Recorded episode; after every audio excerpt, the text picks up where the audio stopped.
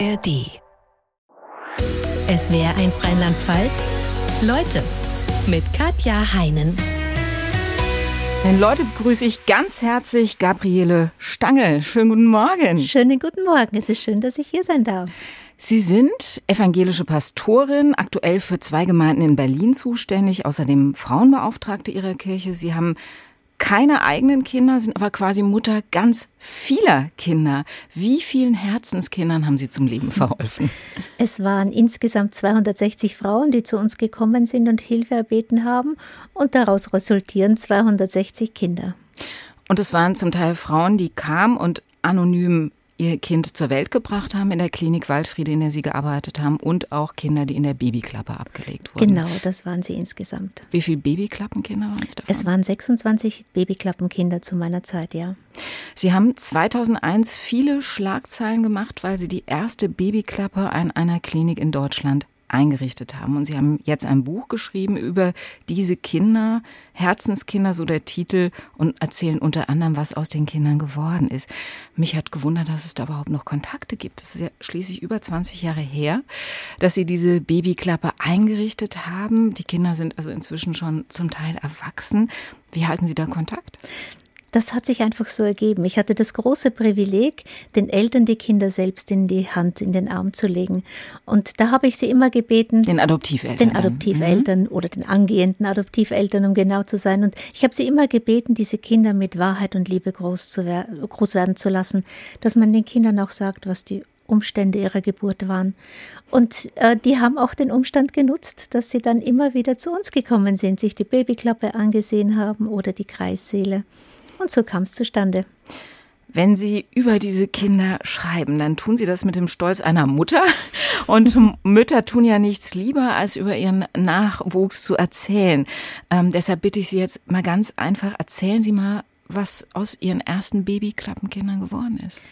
Das erste Babyklappenkind, das gerade mal drei Pfund auf die Waage brachte, ein Kilo 45, ist ein ganz süßes, liebes Mädel geworden. Sie ist jetzt, sie wird 22 Jahre alt und ähm, ja, es ist eine wunderbare Frau geworden. Oder ein anderes Babyklappenkind, äh, ich habe es im Buch Johannes genannt, der macht jetzt demnächst irgendwann sein Abitur und möchte dann studieren. Er liebt das Herumbasteln am Auto, das er mit seinem Vater macht. Andere äh, Kinder sind noch nicht ganz so alt, aber sie kommen uns immer wieder besuchen und kommen zu uns nach Hause. Und ich bin sowas ähnliches wie eine Patentante, hat mir mal jemand gesagt. Haben, also ich entnehme dem, was Sie erzählen, sind Ihnen keine seelischen Krüppel begegnet. Das ist ja der Vorwurf, der Ihnen äh, gemacht wurde. Die Kinder aus der Babyklappe könnten sich nicht normal entwickeln, weil sie nie erfahren werden, wo sie herkommen. Ich denke, das Problem wäre, zum seelischen Krüppel zu werden, wenn ich irgendwann einmal mit 16, 17, mitten in der Pubertät vielleicht sogar erfahre, dass ich nicht das Kind meiner Eltern bin, von denen ich gedacht habe, dass sie meine Eltern sind. Wenn aber Kinder es immer wissen, ich bin adoptiert worden, meine Mutter hat mich abgegeben, weil sie mich nicht behalten konnte und man das, den Kindern immer altersgerecht erklärt, dann sehe ich da überhaupt kein Problem. Und das hat sich auch wirklich so bestätigt. Trotzdem können diese Kinder, die in der Babyklappe abgelegt wurden, ja tatsächlich nie erfahren, wer die Eltern sind, wer die Mutter war. Haben Sie mit diesen ja inzwischen groß gewordenen Babyklappenkindern darüber gesprochen, wie schwierig es für Sie heute ist, nicht zu wissen, wer die Ursprungsfamilie ist? Ja, das habe ich natürlich gemacht.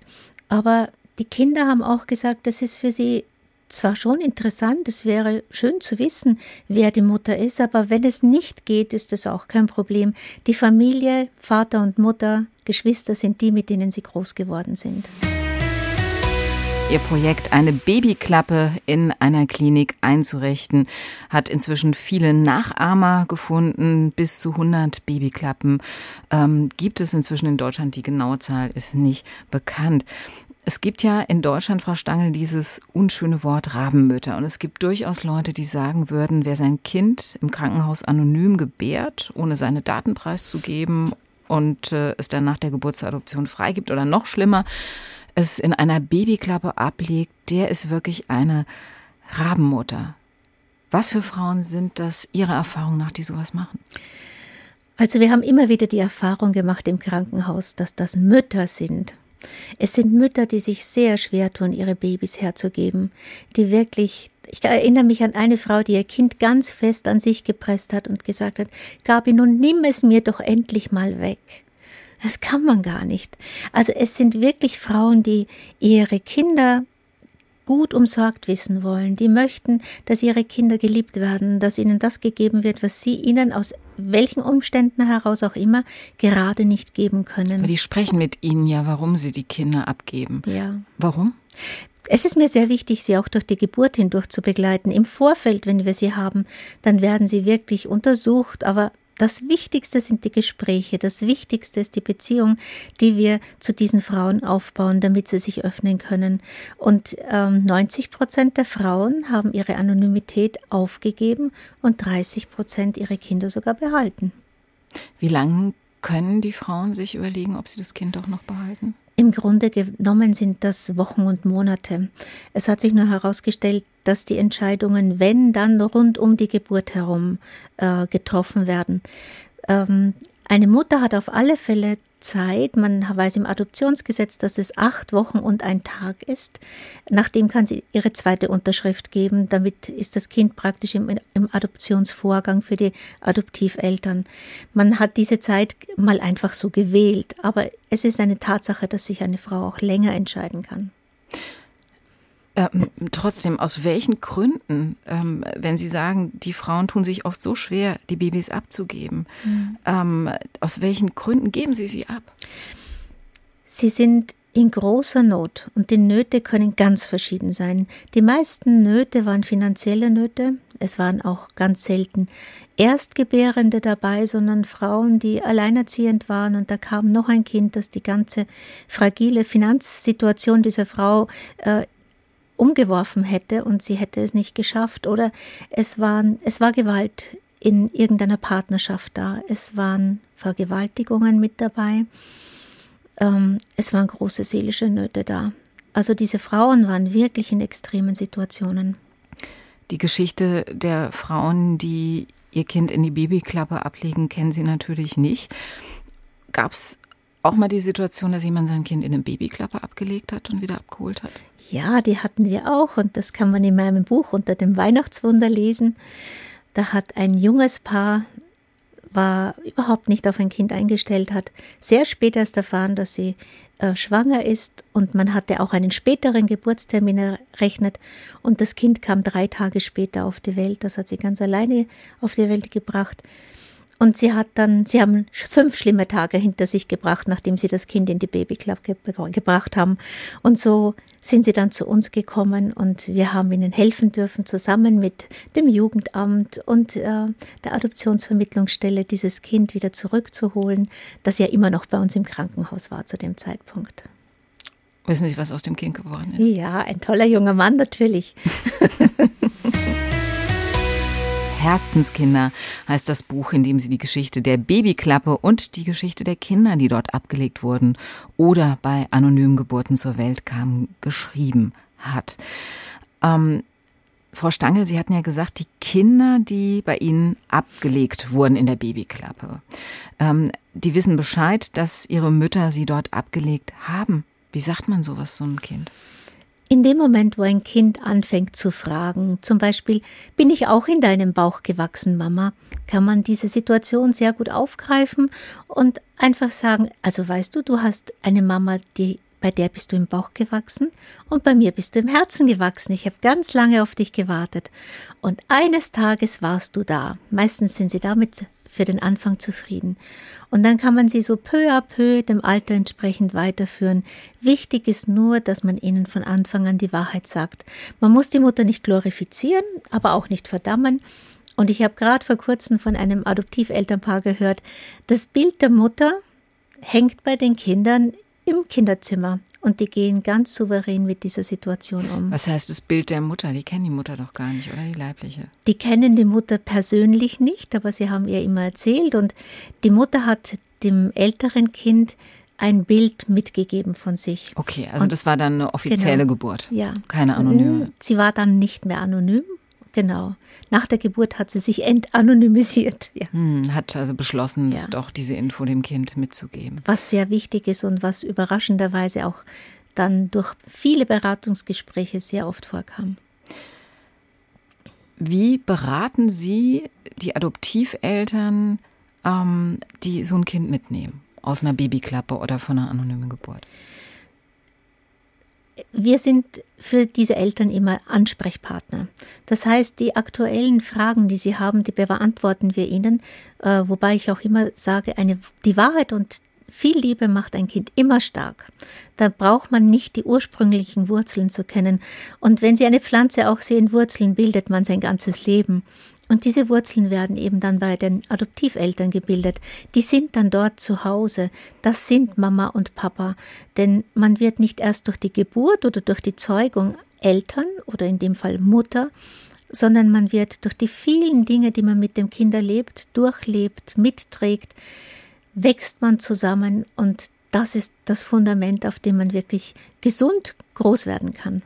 Und es kommt, äh, so schreiben Sie in Ihrem Buch ja durchaus vor, dass die Babyklappenkinder zurückkommen mit den Adoptiveltern, mhm. weil sie einfach mal sehen wollen, wo sie abgelegt wurden, wie so eine Babyklappe aussieht. Wie sieht die denn aus, dass wir da auch mal eine Vorstellung davon bekommen? Die Babyklappe ist ein Metallkasten, so 40 mal 40 mal 60 Zentimeter, hat nach außen und nach innen eine Türe, die man aufmachen kann. Innen ist sie ausgepolstert äh, und dann liegt ein Babyfell mit drinnen und ein Brief an die abgebende Mutter, dass sie sich jederzeit bei uns melden kann, dass wir uns aber auch gut um dieses Kind kümmern und wir mit dieser Abgabe eben das so verstehen, dass wir dieses Kind zur Adoption weiterleiten sollen.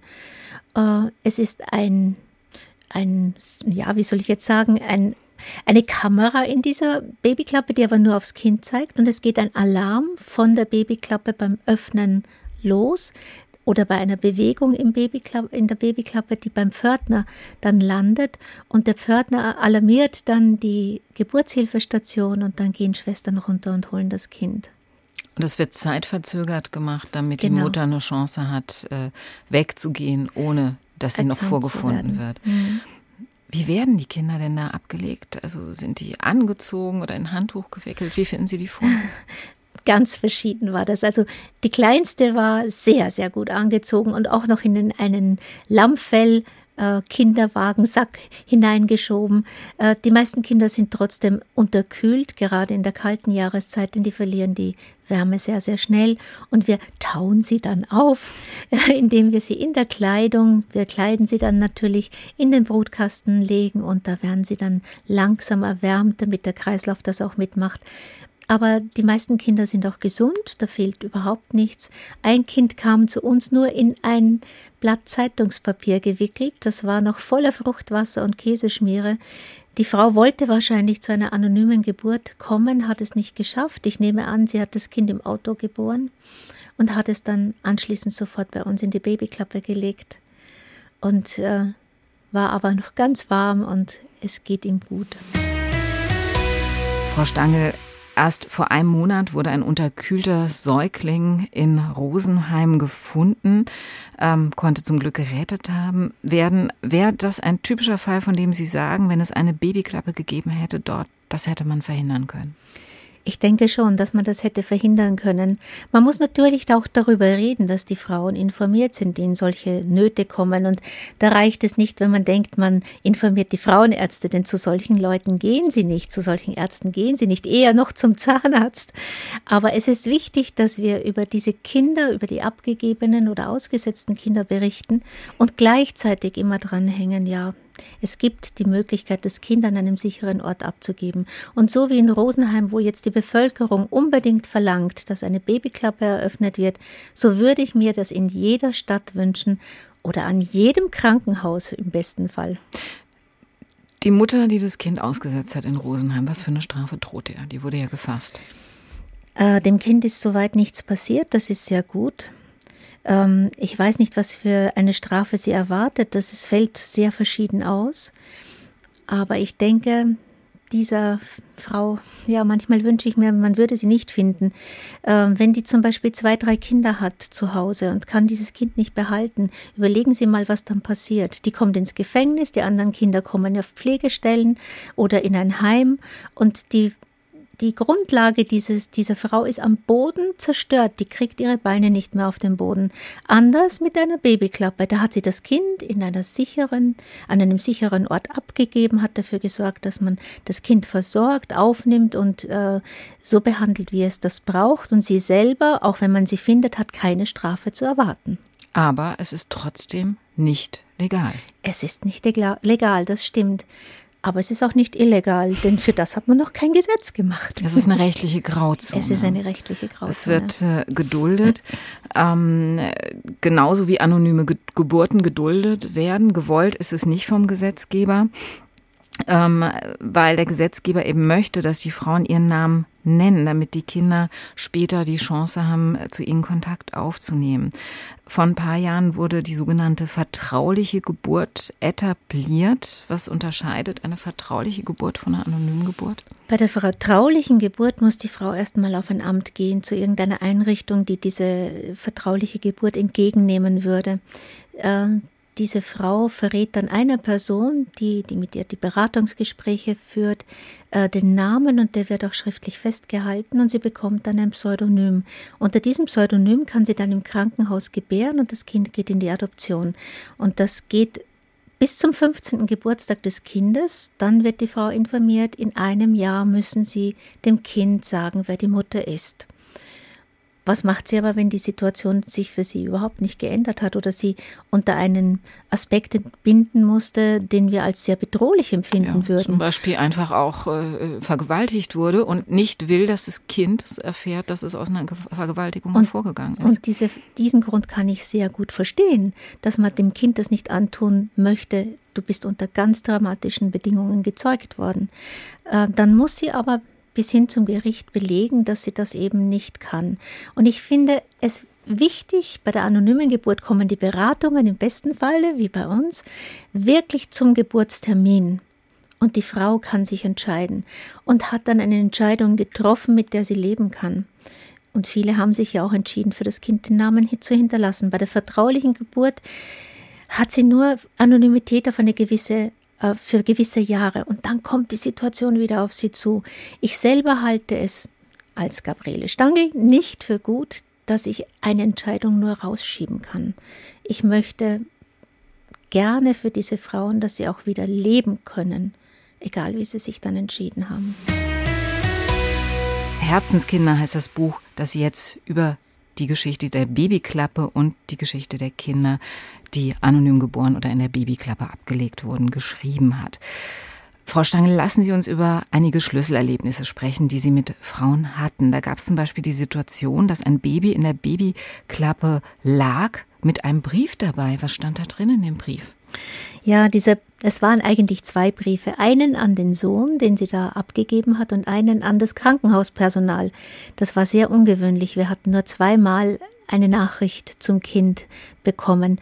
Und das war wirklich ausführlicher Brief. Und äh, sie hat ans Krankenhauspersonal geschrieben, dass es ihr sehr schwer fällt, sich von diesem Kind zu trennen. Sie hatte das zwei Tage noch zu Hause und auch versorgt, aber sie kann es unmöglich behalten. Und dann hat, äh, hat sie ihren Sohn so ähnlich geschrieben, dass sie also sich's nicht leicht gemacht hat, aber wenn er mal größer wäre, würde er verstehen, wie schwer es einem Ämter machen können.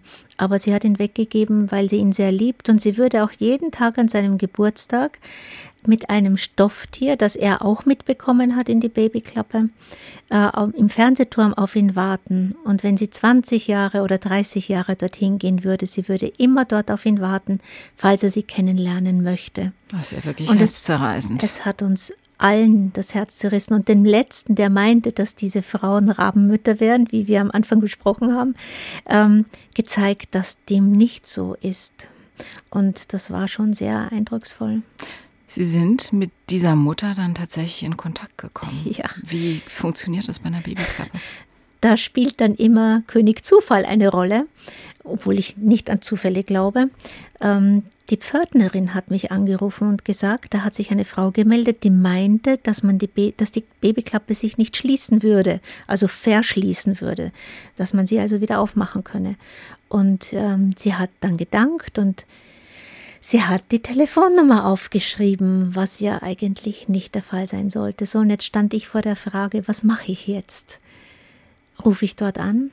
Rufe ich nicht? Und ich habe es nach stundenlangen Überlegen dann doch getan und habe diese Nummer angerufen und mich bedankt, dass sie uns doch diesen wichtigen Hinweis gegeben hat. Und diese Frau war sehr still und ich merkte, dass sie sehr traurig ist. Und dann habe ich sie gefragt, ähm, sie nannte das Kind ja Richard. Sage ich, sind Sie die Mama vom Richard? Und dann sagte sie, ja. Und dann ist guter Rat teuer. Und da ist mir nur eingefallen, dass ich ihr sagen konnte, wir haben, wir haben uns ganz lieb um ihn gekümmert und sie sich auch. Dem Baby geht's wunderbar und wir werden ihm gute Eltern suchen. Aber falls Sie es sich überlegen wollen, dürfen Sie gern sich bis morgen früh melden. Es war ja Abend. Äh, ich kann erst ab 9 Uhr die Adoptionsvermittlung, das Jugendamt und die Polizei benachrichtigen, dass bei uns ein Baby ist. Und ähm, wenn Sie das möchten, dass Sie vielleicht doch die Personalien hergeben wollen und den Kontakt zu Ihrem Kind wahren möchten, dann rufen Sie mich bis morgen früh um 8 Uhr, halb 9 Uhr an und dann machen wir das gemeinsam. Und sie hat das getan. Und wir haben uns getroffen. Ich, es war eine reizende Frau mit einem ganz lieben anderen kleinen Kind und sie sagte, sie hat schon mehrere Kinder. Und äh, wir sind die Wege gemeinsam gegangen, die sie machen musste. Und sie hat also auch für dieses Kind den Namen hinterlegt und er wird einmal seine leibliche Mutter kennenlernen. Ja. Ein anderes Beispiel war, eine Mutter kam zu ihnen, um anonym zu entbinden, völlig verzweifelt, weil sie von anderen Krankenhäusern abgelehnt worden war, weil sie eben keine anonyme Entbindung machen wollten, diese Krankenhäusern. Sie nennen sie im Buch Jordis. Was hatte die für eine Geschichte? Diese Geschichte ist bis heute für mich eine ganz dramatische äh, Geschichte. Sie hatte, sie hatte einen gewalttätigen Mann, der sie sowohl körperlich wie auch psychisch sehr, sehr schlecht behandelt hat. Und es war eine intelligente Frau. Der Mann war angesehen in seiner Ortsgemeinde, aber was hinter den Mauern ihres eigenen Hauses stattfand, das wollte man gar nicht wissen. Und so ist sie eines Nachts einfach davongelaufen, nur mit dem, was sie am Leib hatte und wohnte so also ein, ein Jahrzehnt lang auf der Straße, ohne Papiere. Sie hatte einfach Angst, von dem Mann wieder sie, gefunden zu werden. Genau, ne? sie hatte Angst, gefunden zu werden und hat halt Gelegenheitsjobs angenommen, hat ab und zu auch ein Zuhause bekommen, unter Anführungszeichen für ein paar Wochen, wo sie wohnen konnte, sonst hat sie unter Brücken geschlafen, in Hauseingängen und so. Und sie wurde dann schwanger und wollte das Kind also auf jeden Fall in Sicherheit wissen, sie war eine gute Mutter, auch ihren anderen Kindern gegenüber. Diese Geschichte hat sie mir erst nach einer Woche erzählt, nachdem sie jeden Tag kam, um das Kind zu wickeln, zu füttern, ihm vorzusingen und so, und dann wieder mit ihren zwei Einkaufstüten, die sie immer mit sich trug von Aldi, zu verschwinden, ohne uns den Namen zu sagen. Und ich musste die Kinder natürlich nach sieben Tagen beim Standesamt melden, und ich konnte mir nicht vorstellen, dieser Frau das Kind nicht wiederzugeben.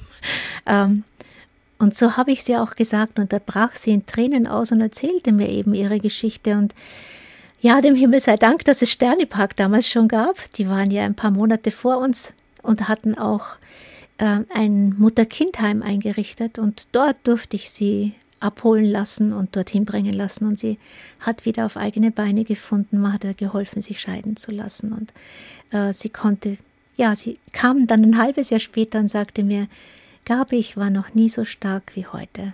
Und sie konnte mit dem Kind nochmal von vorne kind anfangen. Von vorne anfangen, ja. Tolle Geschichte. Wir haben gerade über die Geschichte von Jordis gesprochen, die ihr Baby dann behalten und ein neues Leben beginnen konnte. Sicherlich ein absoluter Glücksfall, ein Moment, in dem sie wussten, ich habe alles richtig gemacht. Mit der Idee, an unserer Klinik als erste deutsche Klinik eine Babyklappe einzuführen ausschlaggebendes Moment war für Sie ein Erlebnis Ende der 90er. Da waren Sie schon Krankenhausseelsorgerin in der Klinik Waldfriede und ein Mann und eine Frau haben an Ihre Tür geklopft und um Hilfe gebeten. In was für einer Situation waren die? Es war ein alter Diakon, sicher schon 70 Jahre alt, der diese Frau auf der Straße aufgegabelt hatte. Sie saß dort, frierend in viel zu dünnen Kleidern und ähm, hochschwanger. Und er fragte sie, wie es ihr geht, ob er irgendwas für sie tun kann. Und er sprach auch ihre Sprache. Und ähm, sie sagte, sie wird dieses Kind nicht behalten können, dass sie bekommen wird, aber sie hat Angst, dass es dann verkauft wird von den, äh, ja, sie war also im Rotlichtmilieu tätig, wurde unter ganz anderen äh, Voraussetzungen nach Deutschland geholt und hat aber festgestellt, sie muss da auf den Strich gehen. Und ähm, ich höre mir diese Geschichte an und der Mann fragt, Sie sind doch ein christliches Krankenhaus. Sie können ihr doch sicher helfen, auch wenn sie nicht wagt, ihren Namen zu sagen. Und ich ganz spontan, ja, das werden wir sicher können. Habe ihnen Tee gekocht, sie hingesetzt, damit sie sich aufwärmen können und bin zum Arzt draufgegangen, zu einem der diensthabenden Ärzte und habe ihm die Geschichte erzählt und er war so entsetzt und entrüstet, wie ich auf die Idee komme, das ist illegal, das geht nicht ich soll die Frau doch wegschicken. Ähm, sowas könnten wir uns nicht leisten. Äh, nicht nur jetzt monetär, sondern äh, das würde dem guten Ruf des Krankenhauses schaden, weil die Polizei da wäre. Jetzt war ich entsetzt und ich ging wie, wie erschlagen die Treppen wieder runter zu den Leuten. Und ich musste ihr sagen oder ihnen sagen, wir können nicht helfen. Und das war für mich so schrecklich, dass ich mir sagte, das tue ich nie mehr wieder. Und ähm, ich habe dann einen Anruf von einer Bekannten bekommen, die mir erzählte von Sternepark, dass die demnächst eine sogenannte Babyklappe eröffnen würden. Und das war eine Sache von fünf Minuten. Das war einfach eine Herzensangelegenheit, dass ich wusste, das gehört an unser Krankenhaus. Nicht nur eine Privatinitiative sollte das machen, ein, ein Kindertagesstätte, sondern auch ein Krankenhaus, wo alle Möglichkeiten da sind, auch für eine anonyme Geburt. Gegen welche Widerstände mussten Sie sich durchsetzen? Ja, das fing an im Krankenhaus. Man sagte mir immer wieder, ach, du machst es den Müttern ja leicht, sich von ihren Kindern zu trennen. Das ist ja etwas, äh, das, das dürfen wir nicht machen. Und dies dann zu überzeugen, dass das ganz sicher keine leichte Sache für die Frauen ist, die, äh, weil die stärkste Bindung auf dieser Erde unter normalen Umständen die Bindung einer, zwischen einer Mutter und einem Kind ist, ähm, das war gar nicht so einfach. Aber ja, ich habe einmal angefangen und dann habe ich da weitergemacht. Und äh, die Krankenhausleitung war skeptisch, aber sie kannten mich ja schon vier Jahre und sagten, okay, wenn du die Arbeit machst, es wird nichts schaden, äh, wenn es nichts nützt, okay, wir versuchen es. Wir haben dann die Ministerien angeschrieben, die Ämter, Jugendamt, Polizei, alles, was man eben so äh, benachrichtigen muss und die auch ganz abrupt vor diese äh, Aufgabe gestellt, sagten uns zu und gaben uns grünes Licht. Bis auf das Jugendamt, das hat die Schwierigkeiten gesehen, aber auch da konnten wir dann im Laufe der Jahre einen sehr guten Konsens finden und wir haben gut zusammengearbeitet letztendlich. Sie wurden ein Vorbild für viele, nicht nur in Deutschland, wo es heute ja so ungefähr 100 Babyklappen gibt, sondern auch in Ländern wie China, wo man sich dafür interessiert und sie interviewt hat. Ähm, das sie war Japan. Japan, okay. Japan.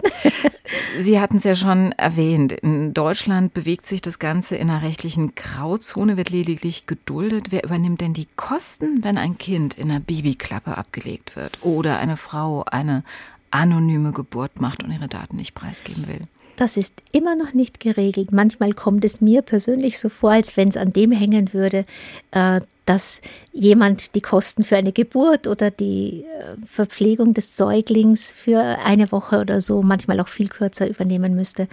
Es ist es ist so schade und eigentlich eine Schande, dass das bisschen Geld nicht aufzubringen ist.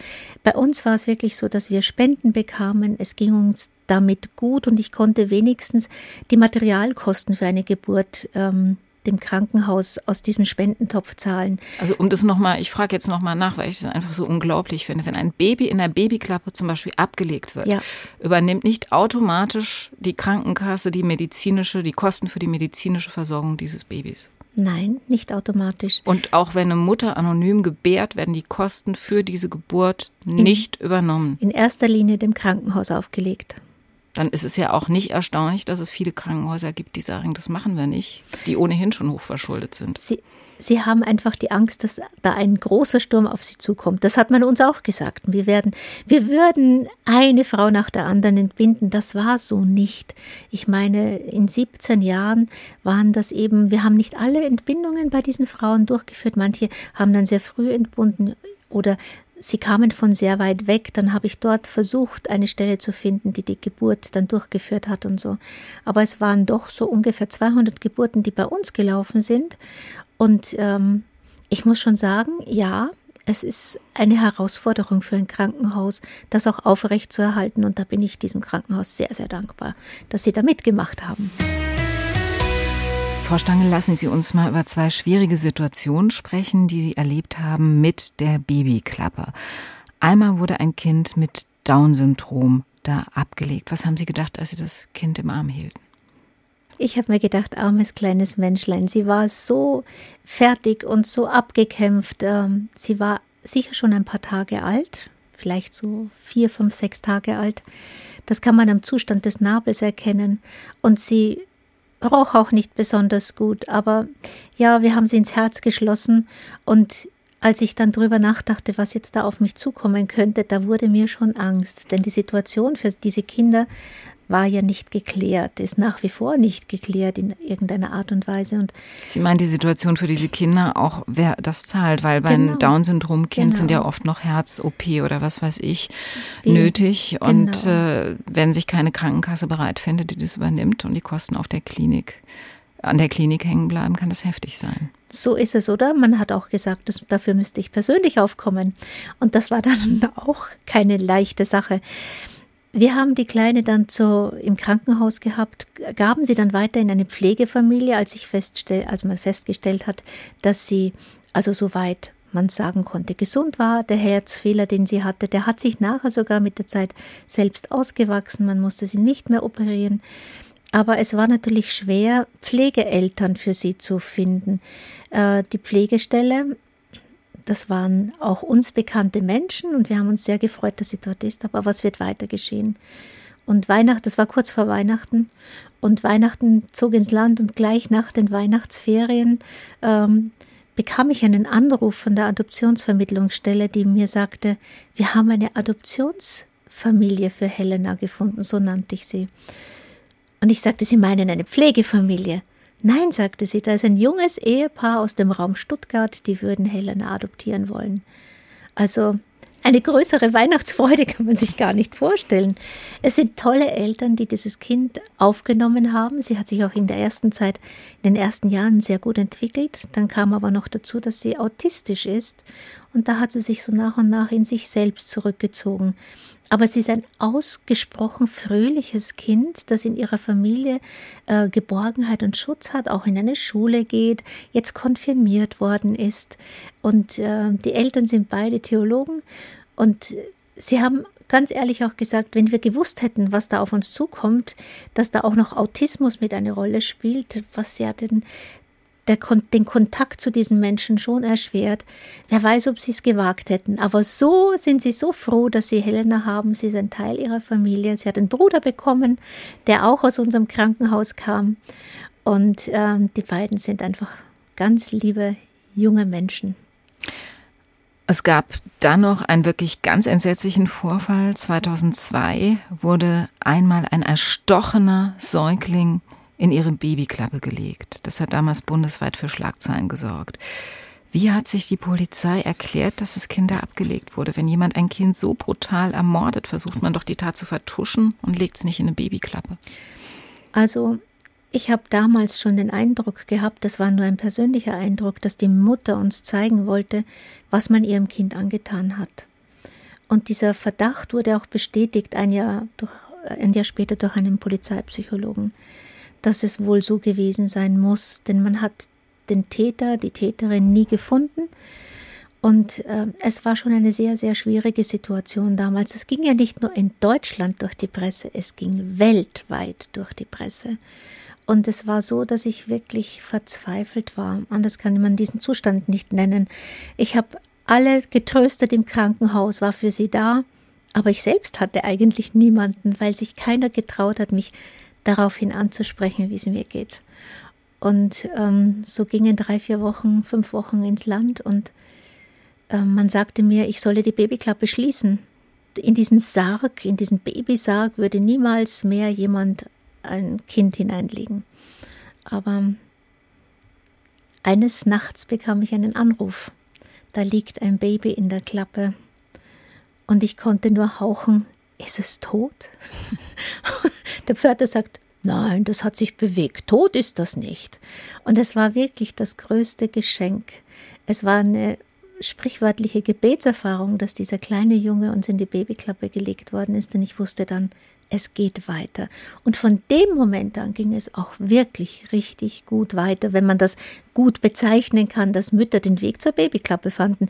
Denn es wurde so publik, dass es eine Babyklappe gibt, dass auch wirklich der Letzte irgendwo informiert war.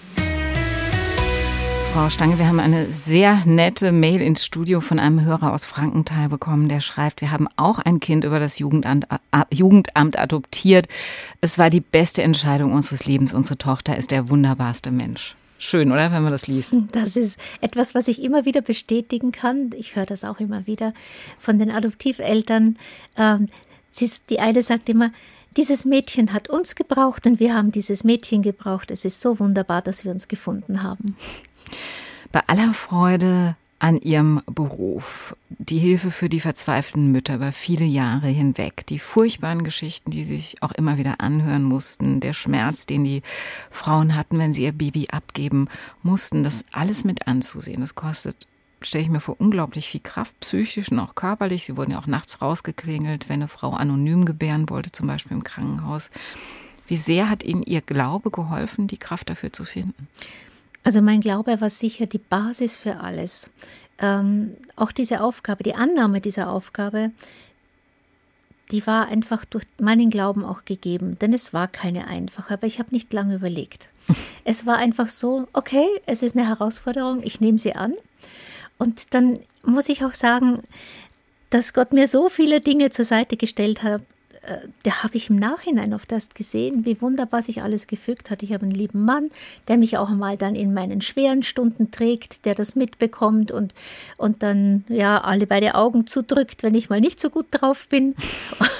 Ich hab, äh, den haben Sie indirekt durch die Babyklappe kennengelernt. Ja, ne? den habe ich kennengelernt, indirekt, weil er mich im Fernsehen gesehen hat und wir waren Nachbarn.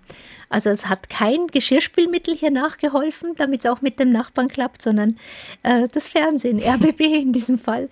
Und äh, wir haben uns kennengelernt und am Anfang habe ich gedacht, jetzt stalkt man mich schon.